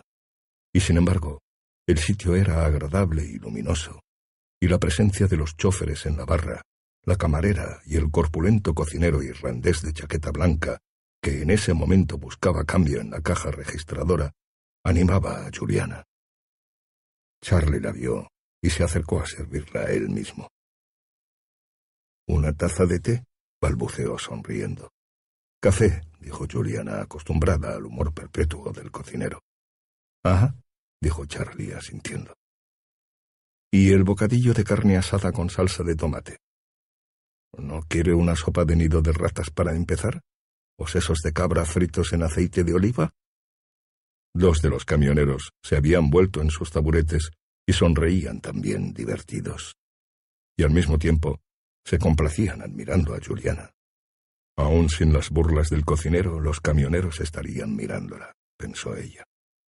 Los meses de judo activo le habían proporcionado un insólito tono muscular, embelleciéndole la figura. Todo dependía de los músculos de los hombros, pensó Juliana mirando a los choferes. Las bailarinas lo conseguían también. Ninguna relación con el tamaño. Envíen a sus mujeres al gimnasio y nosotras les enseñaremos, y ustedes serán más felices. No se le acerquen, advirtió Charlie a los camioneros guiñándoles un ojo. Los despacharía con un solo movimiento. ¿De dónde vienen? preguntó Juliana al camionero más joven. De Missouri, dijeron los dos hombres. ¿Son los dos de Estados Unidos? Yo soy de Filadelfia, dijo el hombre más viejo. Allí tengo tres hijos. El mayor tiene once años. Díganme, preguntó Juliana, ¿es fácil conseguir un buen empleo allá? Claro que sí, dijo el camionero más joven, si usted tiene la piel del color apropiado.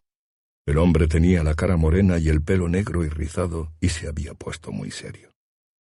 Es italiano, dijo el otro camionero.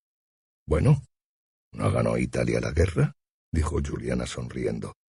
Pero el hombre no le devolvió la sonrisa. Los ojos sombríos le brillaron todavía más, y de pronto se dio vuelta. Lo siento, pensó Juliana, pero no dijo nada. No está en mis manos evitar que seas moreno. Se acordó de Frank, preguntándose si ya estaría muerto. No, se dijo. Los japoneses le gustaban a Frank, de algún modo. Quizás se identificaba con ellos porque eran feos. Siempre le había dicho a Frank que él era bastante feo. Poros abiertos, nariz grande. La piel de ella, en cambio, era finísima. ¿Se habría muerto Frank en soledad? Frank Frink parecía un pajarraco, y la gente decía que los pajarracos se mueren alguna vez. ¿Sigue en viaje de noche? le preguntó al joven italiano. Mañana. Si no es feliz en Estados Unidos, ¿por qué no se viene a vivir de este lado? dijo Juliana. Estoy aquí en las rocosas desde hace mucho tiempo y no es tan malo. En otra época viví en la costa, en San Francisco. Allí miran eso de la piel también. El joven italiano, doblado sobre la barra, observó brevemente a Juliana. Señora, me basta con tener que pasar un día o una noche en un pueblo como este. ¿Vive aquí? Cristo. Si yo pudiera conseguir otro trabajo y no andar por los caminos y comer en estos lugares. El italiano notó que Charlie tenía la cara roja. Se interrumpió y empezó a beber el café. Joe, eres un snob, le dijo el otro camionero. Puede vivir en Denver, dijo Juliana. Es una ciudad simpática. Los conocía bien a esos norteamericanos del Este, pensó. Les gustaba la diversión, hacer planes. Allí, en las rocosas, no había ocurrido nada desde la guerra. Viejos retirados, granjeros, gente estúpida y miserable. Todos los hombres listos se habían marchado a Nueva York. Habían cruzado la frontera legal o ilegalmente, porque era allí donde estaba el dinero, el capital de las industrias, la expansión. Las inversiones alemanas habían hecho maravillas. no les había costado mucho poner en pie otra vez a Estados Unidos. Charlie dijo con una voz ronca y malhumorada. Muchacho, no soy un enamorado de los judíos, pero he visto algunos refugiados que venían para aquí, huyendo en el 49, y le regalo su Estados Unidos. Si allá hay tanto dinero, es porque se lo robaron a los judíos cuando los echaron de Nueva York, con esa maldita ley de Nuremberg. Viví en Boston cuando era chico, y los judíos no me caen simpáticos, pero nunca creí que las leyes raciales de los nazis se aplicarían aquí, aunque perdiésemos la guerra. Me sorprende que no se haya enganchado usted en algún ejército norteamericano, listo para invadir alguna república sudamericana, con los alemanes detrás, y sacarse así de encima un poco más a los japoneses. Los dos camioneros se habían puesto de pie, muy pálidos. El más viejo esgrimió una botella de condimento que había tomado del mostrador. Charlie, sin volver la espalda a los dos hombres, buscó detrás de él y tomó uno de sus cuchillos de carnicero. En Denver se está construyendo una pista resistente al calor y así podrán aterrizar los reactores de la Lufthansa, dijo Juliana. Ninguno de los tres hombres habló o se movió. Los otros clientes miraban en silencio. Al fin el cocinero dijo, Pasó uno esta tarde. No iba a Denver, dijo Juliana. Iba al oeste, a la costa. Los dos camioneros volvieron lentamente a sus taburetes. El más viejo farfulló. Siempre me olvido que aquí son todos un poco amarillos. Los japoneses no mataron judíos, dijo Charlie, ni en la guerra ni después. Los japoneses no construyeron hornos, Qué lástima, dijo el camionero más viejo, y tomando un sorbo de café, volvió a su comida. Amarillos, pensó Juliana. Sí, quizás era cierto. Amaban a los japoneses allí. ¿Dónde pasará la noche? le preguntó al camionero joven, Joe. No sé, respondió el hombre. Me bajé aquí, directamente del camión. No me gusta nada este estado. Quizá duerma en el camión. El motel de la abeja no es demasiado malo, dijo el cocinero. Muy bien, dijo el camionero joven. Quizá pare ahí, si no les importa que yo sea italiano. Mirándolo, Juliana pensó, un amargado a fuerza de idealismo. Le pide demasiado a la vida, siempre moviéndose, inquieto y testarudo. Ella era así. No había aguantado quedarse en la costa oeste y un día no aguantaría quedarse en Cannon City. ¿No era así toda la gente en los años de la conquista del oeste? Pero la frontera había cambiado, concluyó. La frontera era ahora los planetas. Los dos, ella y él, podían intentar embarcarse, por ejemplo, en una de esas naves colonizadoras. Pero los alemanes no lo aceptarían a él, a causa de esa piel morena, y no la aceptarían tampoco a ella, a causa del pelo negro. Esos pálidos duendes nórdicos, los SS, que se entrenaban en castillos bávaros. El hombre, Joe XX, ni siquiera tenía la expresión adecuada. Le hubiese convenido un aspecto de entusiasta frialdad, como si no creyera en nada y conservara sin embargo una fe absoluta. Sí, así eran todos. No idealistas como Joe y ella, cínicos animados por la fe como si tuvieran una falla en el cerebro, como si les hubiesen sacado los lóbulos frontales, lobotomía. Los psiquiatras alemanes habían eliminado la psicoterapia. La dificultad principal que tenían, sin embargo, era de tipo sexual. Habían hecho algo horrible en la década de los treinta y ahora era peor. Hitler había empezado. ¿Quién era ella? ¿La hermana? ¿La tía? ¿La sobrina? y ya le venía de familia. Los padres eran primos. Todos se pasaban la vida cometiendo incesto, volviendo al pecado original de desear a la propia madre. Eso explicaba la cara angelical de esos aristócratas de las SS, esas caritas rubias e inocentes. Se conservaban para mamá, o para ellos mismos. ¿Y quién era mamá para ellos? ¿El líder agonizante, Herbormann? ¿O el enfermo? el viejo Adolf, de quien se decía que estaba en algún sanatorio, viviendo los últimos años de su vida en una parálisis senil, sífilis cerebral, adquirida en los días en que era un vagabundo en Viena, un vagabundo de largo abrigo negro, ropa interior sucia y casas en ruinas. La sardónica venganza de Dios, evidentemente, como en alguna película muda. El hombre espantoso golpeado por una plaga secreta, el castigo histórico a la maldad. Y el horror se continuaba en el imperio germano, producto de ese cerebro. Primero un partido político, luego una nación, luego la mitad del mundo. Y los mismos nazis habían diagnosticado el mal, lo habían identificado. El médico charlatán que curaba con hierbas y que había tratado a Hitler con un remedio patentado llamado píldoras antigas del doctor Kester, había sido en otro tiempo un especialista en enfermedades venéreas. Todo el mundo lo sabía, y sin embargo, los delirios del líder todavía eran sagrados, todavía eran las sagradas escrituras. El credo había infestado ahora la civilización, y como semillas del mal, las reinas nazis, rubias y ciegas, iban de un planeta a otro diseminando la contaminación. El resultado del incesto, la locura, la ceguera, la muerte. Brr. Juliana tuvo un escalofrío y llamó al cocinero. Charlie, está mi pedido. Se sentía muy sola. Poniéndose de pie fue hasta el mostrador y se sentó junto a la caja registradora. Nadie le prestó atención, excepto el joven camionero italiano que clavaba en ella los ojos oscuros. Joe se llamaba. Joe qué. Ahora, desde cerca, no le parecía tan joven. Era difícil saber realmente cuántos años tenía. Se pasaba continuamente la mano por el pelo, peinándoselo con unos dedos rígidos y corvos. El hombre tenía algo especial, pensó Juliana. Respiraba muerte. La perturbaba, y sin embargo se sentía atraída. El camionero más viejo se inclinó entonces hacia el italiano y le murmuró algo en el oído. Luego los dos hombres la miraron, esta vez con una expresión que no era de simple interés masculino. Señorita, dijo el camionero más viejo, los dos hombres estaban tensos ahora. ¿Sabe qué es esto?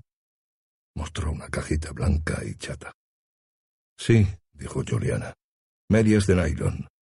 Una fibra sintética fabricada solo por el monopolio de IG Farben, de Nueva York. Muy rara y cara. Tiene que felicitar a los alemanes. La idea del monopolio no es mala. El camionero más viejo le pasó la caja a su compañero, que la empujó con el codo a lo largo del mostrador. ¿Tiene coche? preguntó el joven italiano a Juliana, sorbiendo el café. Charlie llegó de la cocina trayendo el bocadillo. Podría llevarme a ese sitio. Los ojos negros del camionero estudiaban siempre a Juliana, que se sentía cada vez más nerviosa y cada vez más fascinada. Ese motel o lo que sea donde yo pasaría la noche. Sí, dijo Juliana. Tengo coche. Un viejo Studebaker. Charlie miró a la muchacha y luego al joven camionero y puso el plato en el mostrador. Achtung, meine Damen und Herren, dijo el altavoz desde el fondo del pasillo. El señor Baines abrió los ojos. Por la ventanilla, a la derecha, muy abajo, podían verse las tierras castañas y verdes, más allá un color azul, el Pacífico. El reactor había comenzado el largo y lento descenso. En alemán primero, luego en japonés y al fin en inglés, el altavoz explicó que nadie debía fumar ni desatarse el cinturón de seguridad. El descenso llevaría ocho minutos. Los cohetes de descenso se encendieron tan repentina y ruidosamente, sacudiendo con tanta violencia la nave, que algunos pasajeros ahogaron un grito. El señor Baines sonrió. En el asiento del otro lado del pasillo otro pasajero, un hombre joven de pelo corto y rubio, sonrió también. Si comenzó a decir, pero el señor Baines dijo enseguida en inglés, Lo siento, no hablo alemán. El joven rubio lo miró interrogativamente, y el señor Baines le repitió la aclaración, en alemán. ¿No habla alemán? dijo el joven germano asombrado en inglés con mucho acento. Soy sueco, dijo Baines. Embarcó en Tempelhof. Sí, estaba en Alemania por cuestión de negocios. Los negocios me llevan a muchos países.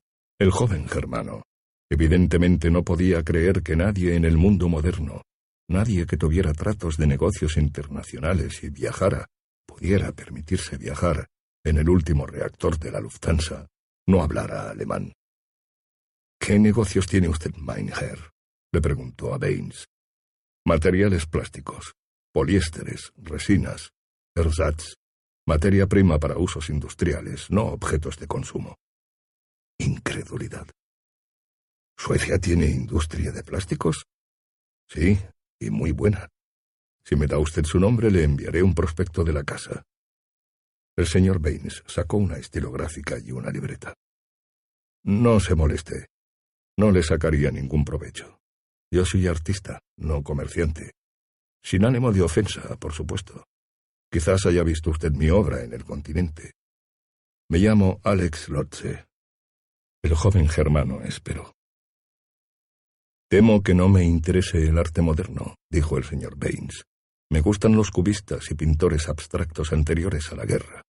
Un cuadro para mí tiene que significar algo y no solo representar un ideal. Se volvió hacia la ventanilla. Pero ese es precisamente el propósito del arte, dijo Lotze, que el espíritu se adelante a la materia. El arte abstracto nació en un periodo de decadencia espiritual, de caos espiritual, cuando la sociedad y la vieja plutocracia se desintegraban. La plutocracia de los judíos, los millonarios capitalistas, los grupos internacionales, todos apoyaban el arte decadente. Esos tiempos quedaron atrás, y el arte tiene que seguir evolucionando, no puede permanecer inmóvil. Baines asintió mirando siempre por la ventanilla. ¿Ha estado usted otras veces en el Pacífico? preguntó Lotze. Varias veces. Yo no. Hay una exposición de mis obras en San Francisco, organizada por las oficinas del doctor Goebbels y las autoridades japonesas, parte de una campaña de intercambio cultural para promover el entendimiento mutuo y la buena voluntad entre los pueblos. Tenemos que aliviar las tensiones entre Occidente y Oriente, ¿no cree?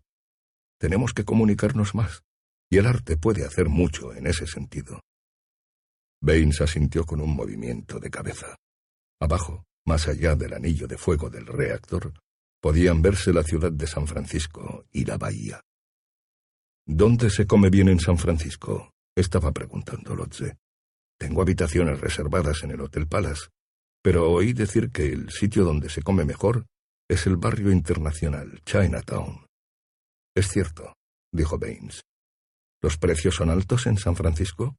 No tengo mucho dinero. El ministerio es muy frugal. Lotze se rió. Depende del cambio que usted consiga. Si tiene papel moneda del Reichsbank, como me imagino, le aconsejo que lo cambie en el Banco de Tokio en la calle Sansom. Danke dijo Lotze. Pensaba cambiar en el hotel. El cohete casi tocaba el suelo. Ahora Baines podía ver el aeropuerto, los hangares, los coches, la carretera que llevaba a la ciudad, las casas. Una vista hermosa, pensó. Montañas y agua, y un poco de niebla en el Golden Gate. ¿Qué es esa enorme estructura de allá abajo? preguntó Lotze. Esa sin terminar, abierta en un extremo. ¿Un puerto espacial? Los japoneses no tienen naves espaciales, creo. Es el estadio de la amapola dorada, el campo de béisbol, dijo sonriendo Baines. Lotze se rió. Sí, claro. Están locos por el béisbol. Increíble. Pensar que van a levantar una enorme estructura para un pasatiempo. Un deporte ocioso, Baines le interrumpió. Está terminado. Esa es la forma definitiva. Abierto por un lado, un nuevo diseño arquitectónico, el orgullo de San Francisco. Parece que hubiera sido diseñado por un judío, dijo Lotze. Baines miró al hombre. Sintió intensamente durante un momento el desequilibrio característico, la beta psicótica de la mente alemana. ¿Lotze había hablado en serio? ¿Era una observación realmente espontánea? Espero que nos veamos en San Francisco, dijo Lotze, cuando el cohete se posó en el suelo. Me sentiré perdido sin un compatriota con quien hablar. No soy su compatriota, dijo Baines. Ah, sí, es cierto. Pero racialmente está usted muy cerca. A los fines prácticos somos iguales. Lotze se movió en su asiento, preparándose para desatar las complicadas correas. ¿Estaba racialmente cerca de ese hombre? se preguntó Baines. ¿Tanto que para los fines prácticos eran iguales?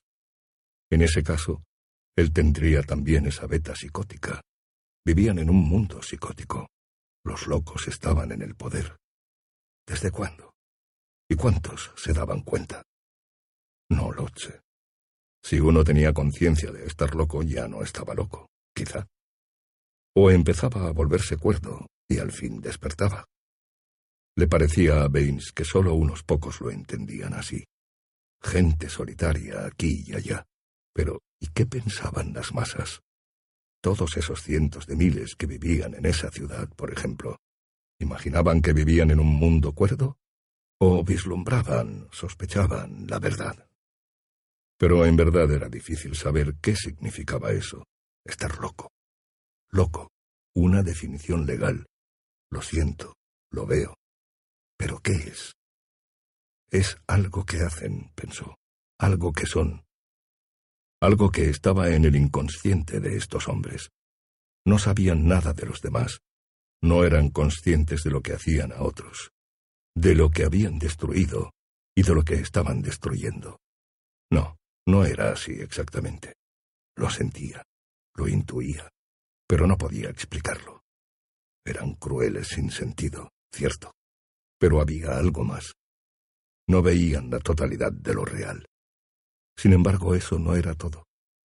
Sí, aquellos planes, la conquista de los planetas, algo frenético y demencial, como antes la conquista de África y antes la conquista de Europa y Asia. El punto de vista de esas gentes era cósmico. No un hombre aquí, un niño allá, sino una abstracción, la raza, la tierra. Folk, land, blut, era. No un hombre honrado, sino el era mismo, el honor. Lo abstracto era para ellos lo real, y lo real era para ellos lo invisible. Die Güte. Pero no un hombre bueno, o este hombre bueno ese sentido que tenían del espacio y del tiempo. Veían a través del aquí y el ahora el vasto abismo negro, lo inmutable. Y eso era fatal para la vida, pues eventualmente la vida desaparece. Solo quedan entonces unas pocas partículas de polvo en el espacio, los gases de hidrógeno caliente, nada más, hasta que todo empieza de nuevo. Un intervalo, ein Augenblick, el proceso cósmico se apresura, aplastando la vida y transformándola en granito y metano. La rueda gira y todo es temporal. Y ellos, estos locos, responden al granito, el polvo, anhelando lo inanimado. Quieren ayudar a la nature. Yo, pensó Baines, sé por qué. Quieren ser agentes, no víctimas de la historia. Se identificaban con el poder divino, se creían semejantes a los dioses. Esta era la locura básica de todos ellos. Habían sido dominados por algún arquetipo. Habían expandido psicóticamente su ego, y no sabían dónde terminaban ellos y dónde comenzaba lo divino.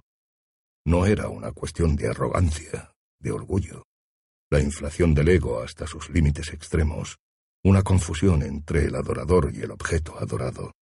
El hombre no se ha comido a Dios, Dios se ha comido al hombre. No comprendían, sobre todo, el desamparo del hombre.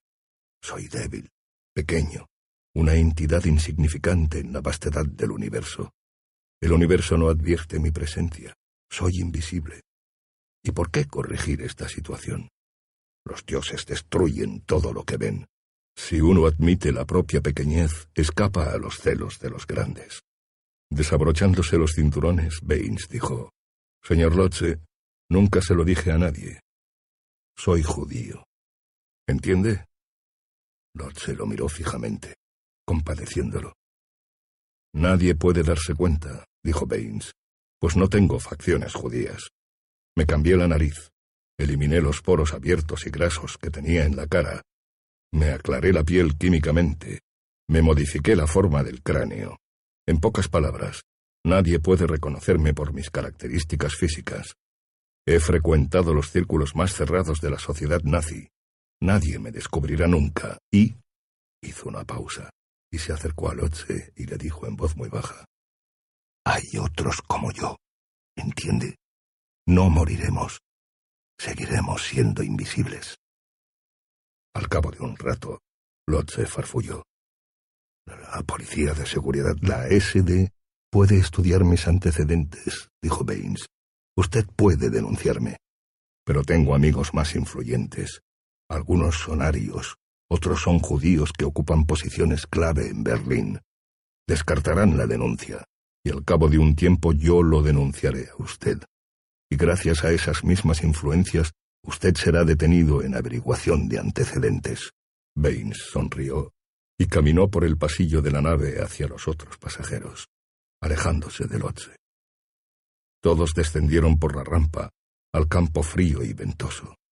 Al pie de la rampa, Baines descubrió que estaba otra vez junto a Lotse. En verdad, dijo caminando junto a Lotse, la cara de usted no me gusta, señor Lotse, así que creo que lo denunciaré de todos modos. Se alejó rápidamente, alejándose de Lotse. En el otro extremo del campo esperaba mucha gente junto a la puerta de salida. Parientes, amigos de los pasajeros. Algunos saludaban con la mano, otros miraban ansiosamente estudiando las caras. Un japonés corpulento, de mediana edad, bien vestido, con un abrigo de corte inglés, pantalones Oxford, galera, esperaba un poco más adelante que los otros, con un japonés más joven a su lado. En la solapa del abrigo llevaba la insignia de los jerarcas del Pacífico, misiones comerciales del gobierno imperial. Ahí está, se dijo Baines, el señor N. Tagomi, ha venido a buscarme personalmente. El japonés dio un paso y dijo sacudiendo la cabeza, titubeando. Herr Baines, buenas tardes. Buenas tardes, señor Tagomi, dijo Baines extendiendo la mano. Se dieron la mano y luego se saludaron con una reverencia. El joven japonés también hizo una reverencia, sonriente. Hace frío, señor, en este campo, le dijo el señor Tagomi. Podemos regresar al centro de la ciudad en el helicóptero de la misión. ¿Le parece correcto? Escrutó ansiosamente la cara del señor Baines. Podemos partir ahora mismo, dijo Baines. Mi equipaje, sin embargo. El señor Kotomishi se ocupará de eso, dijo el señor Tagomi. Pues verá usted, señor. En esta terminal tardan casi una hora en despachar las maletas, más que la duración de un viaje. El señor Kotomishi sonrió agradablemente. Muy bien, dijo Baines. El señor Tagomi dijo, Señor, tengo un regalo para usted. Perdón, dijo Baines. Para inclinarlo a usted a una actitud favorable. El señor Tagomi buscó en el bolsillo del abrigo y sacó una cajita, seleccionando entre los objetos de arte norteamericanos más selectos. Extendió la mano con la caja. Bueno, dijo Baines, gracias. Aceptó la caja. Un grupo de oficiales se pasó la tarde examinando las alternativas, dijo el señor Tagomi. Esta es una muestra realmente auténtica de la moribunda cultura norteamericana, un artefacto fino y raro que tiene el sabor de los viejos tiempos. El señor Baines abrió la caja. Sobre un trocito de terciopelo negro había un reloj pulsera de juguete, con la imagen de Mickey Mouse pintada en la esfera. ¿El señor Tagomi estaba haciéndole una broma? Baines alzó los ojos y vio la cara tensa y preocupada del señor Tagomi. No, no era una broma. Muchas gracias, dijo Baines. Esto es realmente increíble. Hoy no hay en todo el mundo más que unos diez relojes Mickey Mouse auténticos de 1938, dijo el señor Tagomi, estudiando atentamente las reacciones del señor Baines. Entre los coleccionistas que conozco, ninguno tiene esta pieza. Entraron en la terminal del helicóptero y subieron juntos la rampa. Detrás de ellos, el señor Kotomishi dijo, Harusami ni Nuretzutsu yame no tamarikana. ¿Qué es eso? preguntó el señor Baines al señor Tagomi. Un antiguo poema, dijo el señor Tagomi, del periodo medio Tokugawa. El señor Kotomishi dijo, Cae la lluvia de la primavera, todo lo moja, y en el techo hay una pelota de trapo.